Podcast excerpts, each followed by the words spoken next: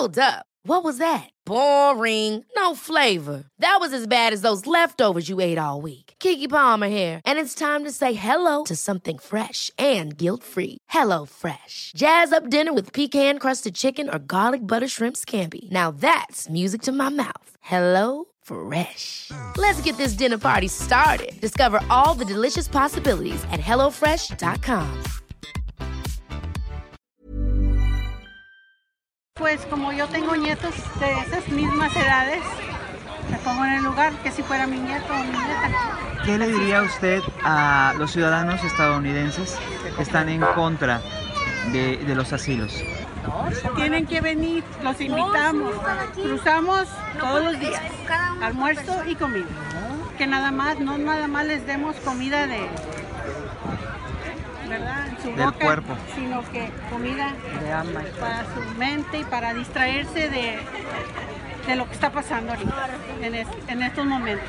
Es una cosa muy tremenda. Y gente que que no lo mira, que no lo, que, que no les da de comer. Miren los, los ojitos de los bebés. Con eso puedes cambiar los corazones. Es cuestión de acercarse a la Sí, nada de política, de religión, no. Esto es ser humano.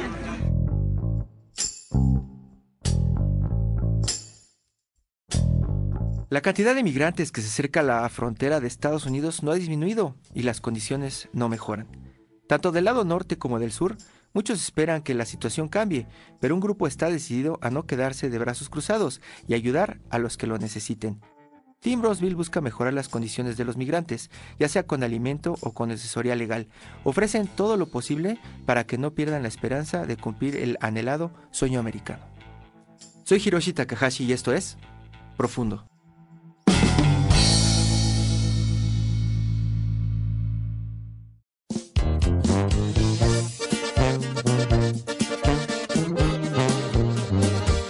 Team Brownsville es una agrupación que realmente la puedes conocer solamente yendo a Matamoros. Son personas que viven normalmente del lado ah, de Texas y pasan al lado de Tamaulipas para atender a las personas que se encuentran en espera de una respuesta de asilo por parte del gobierno de Estados Unidos. La ayuda no solamente en alimento, también llevan lo que es la ayuda legal eh, o la ayuda psicológica, que es un punto fundamental para las personas que se encuentran esperando en esta zona de Matamoros una respuesta del gobierno de Estados Unidos. Sobre todo considerando que pueden llegar a, a la desesperación en, decir, bueno, esto, esto ya no me lleva a nada y entran en depresión como lo ha, catalogado así la Asociación de Médicos Sin Fronteras, también eh, entran en qué hago si me llegan a hablar de la CBP y qué les voy a responder. Entonces todo esto, todo esto es como que absorbido por el Team Brownsville para irlos asesorando con su equipo de psicólogos estadounidenses y su equipo de expertos legales se dan cuenta de las necesidades y entonces se enteran de que hay un- una organización que comenzó muy pequeñita y que ahorita está muy fortalecida y, y, y sabiendo tú que tienes este conocimiento legal en la cuestión migratoria, simplemente eh, pides sumarte y te sumas. Así como hay abogados eh, especialistas en la cuestión migratoria, también me tocó ver a, un médico, a un pasante de médico que acudieron a conocer la situación, a saber cómo estaban los migrantes y saber en qué podían ayudar son característicos porque son personas que las ves tú cruzando el puente jalando sus carritos llenos eh, de lo que les vayan a ofrecer a los migrantes. Entonces, los migrantes ya saben que cuando se acercan esos carritos comienzan a formarse.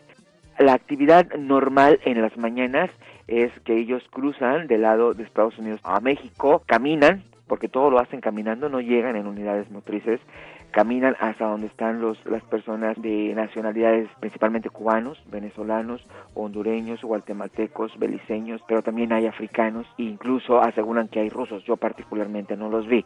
Pero ellos se acomodan y comienzan en el desayuno a dar ya sea cereal, café, pan, alguna comida ligera, huevo, y se hace esta dinámica. Es ahí también cuando se empiezan a dar las asesorías del día, para preguntar si a alguien le hablaron de la CBP para ir a hacer llamados para comenzar el proceso de asilo en Estados Unidos.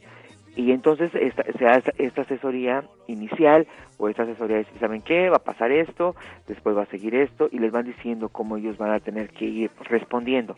Incluso eh, hacen ejercicios, los ponen a escribir su, su, su historia en, en hojas de papel para que ellos tengan clara su historia, porque muchos empiezas a platicar con ellos y te empiezan a meter muchos datos, historias sueltas, porque te quieren llenar de todo lo que ellos han vivido en el camino o lo que ellos han vivido en su tierra y realmente las personas del Team Brownsville les enseñan a estructurar su historia y a platicarle a la CBP en este papel por qué ellos huyen de su país y por qué quieren un, un, un refugio en Estados Unidos al sentirse también inseguros en México. Ahorita que está tratando de hacer el gobierno es que si una persona se cruzó por México para viajar a los Estados Unidos para pedir el asilo y no aplicó por el asilo aquí en México, esa persona no califica por el asilo.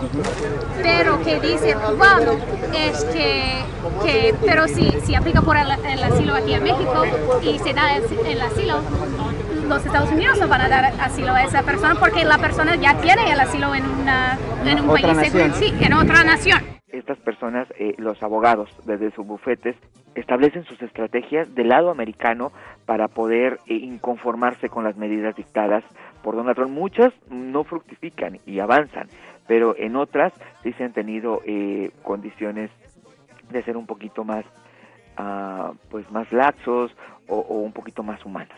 Hoy todos califican porque la, la regla va a estar en, efecto mañana, pero yo creo que inmediatamente es posible que hoy van a hacer una un pele- pelea en las cortes sobre la regla nueva y por eso no sabemos ahorita. ¿Esa regla nueva cómo se llama? ¿Cuál es? ¿O en qué ley estaría?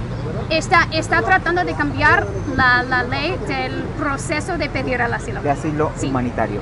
Sí, eh, eh, asilo en los Estados Unidos. Sí, ¿Es a iniciativa del presidente Trump? sí.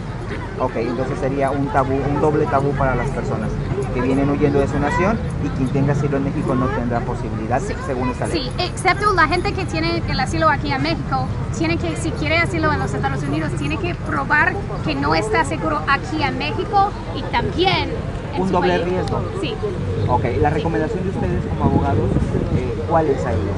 es para continuar de preparar su, de su entrevista de temor creíble, porque yo creo que vamos a pelear esta cambia y por eso necesitamos simplemente seguir adelante con esperanza de preparar por sus entrevistas. Al cabo de dos horas aproximadamente, vuelven a tomar sus carritos y se van. Ya transcurre todo el día y en la tarde normalmente son otras personas las que vienen también del Team Brownsville y hacen la misma dinámica, cruzan el puente nuevo, llegan al área de, de la aduana, hacen su, su proceso, e ingresan a México, vuelven a dirigirse a la zona donde están las personas esperándolos y ya les dan, de- eh, esperándolos ya formados y comienzan el reparto, ahí sí de comida un poquito más, más pesada, como puede ser desde hamburguesas, pizzas, pasta, y en, en ese, cuando es ya la cena, traen normalmente ya sea dulces o libros para los niños, ya que las personas que, que colaboran en el Team Brownsville consideran que no solamente se trata de alimento del, del cuerpo,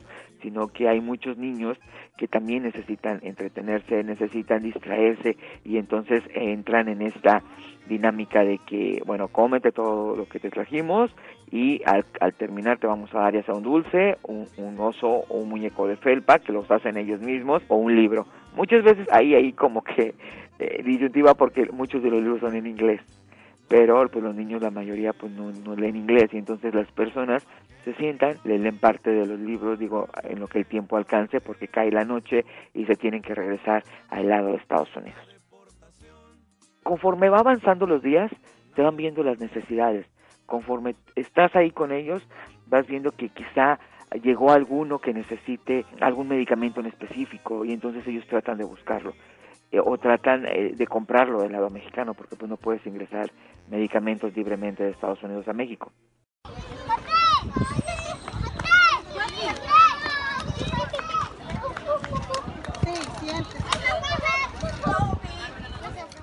Las zonas cercanas a los puentes donde las familias esperan se convierten en grandes áreas de juego, se convierten en zonas donde los niños pasan todo el día.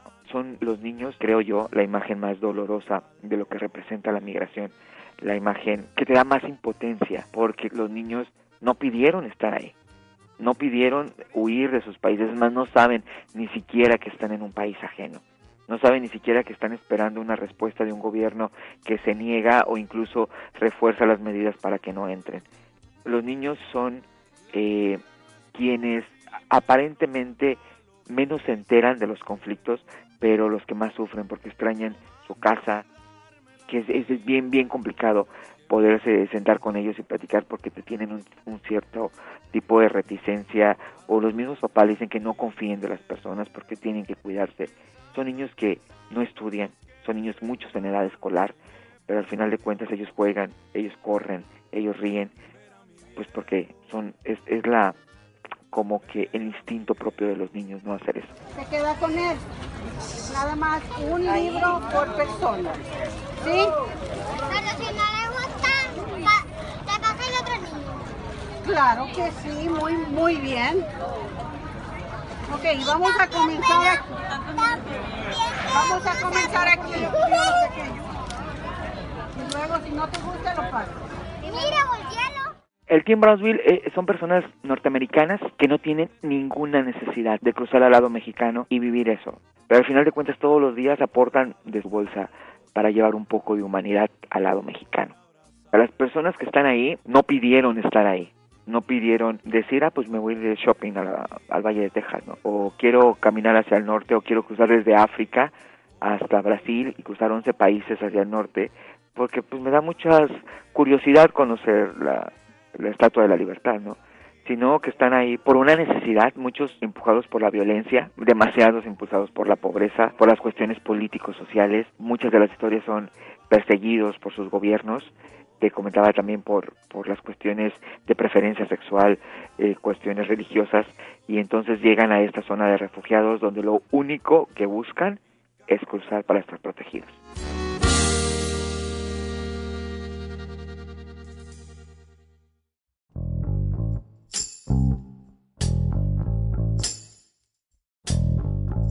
Creo que la mayor reflexión de esta crisis migratoria que se vive en la frontera de Tamaulipas es despertarnos la humanidad, tanto de las personas estadounidenses como quienes vivimos en México, porque también estas personas son discriminadas por mexicanos, porque también son utilizadas por mexicanos, porque también son asusadas por personas mexicanas que si bien es cierto, en nuestras manos no está una respuesta inmediata del gobierno de Donald Trump o del gobierno de Estados Unidos o de hablar con el Parlamento, sí está en nuestras manos llevarles algo caliente en las noches o, o ayudarles con algún tipo de situación que esté en nuestras posibilidades. Porque la migración es una realidad que duele mucho cuando la ves tan de cerca.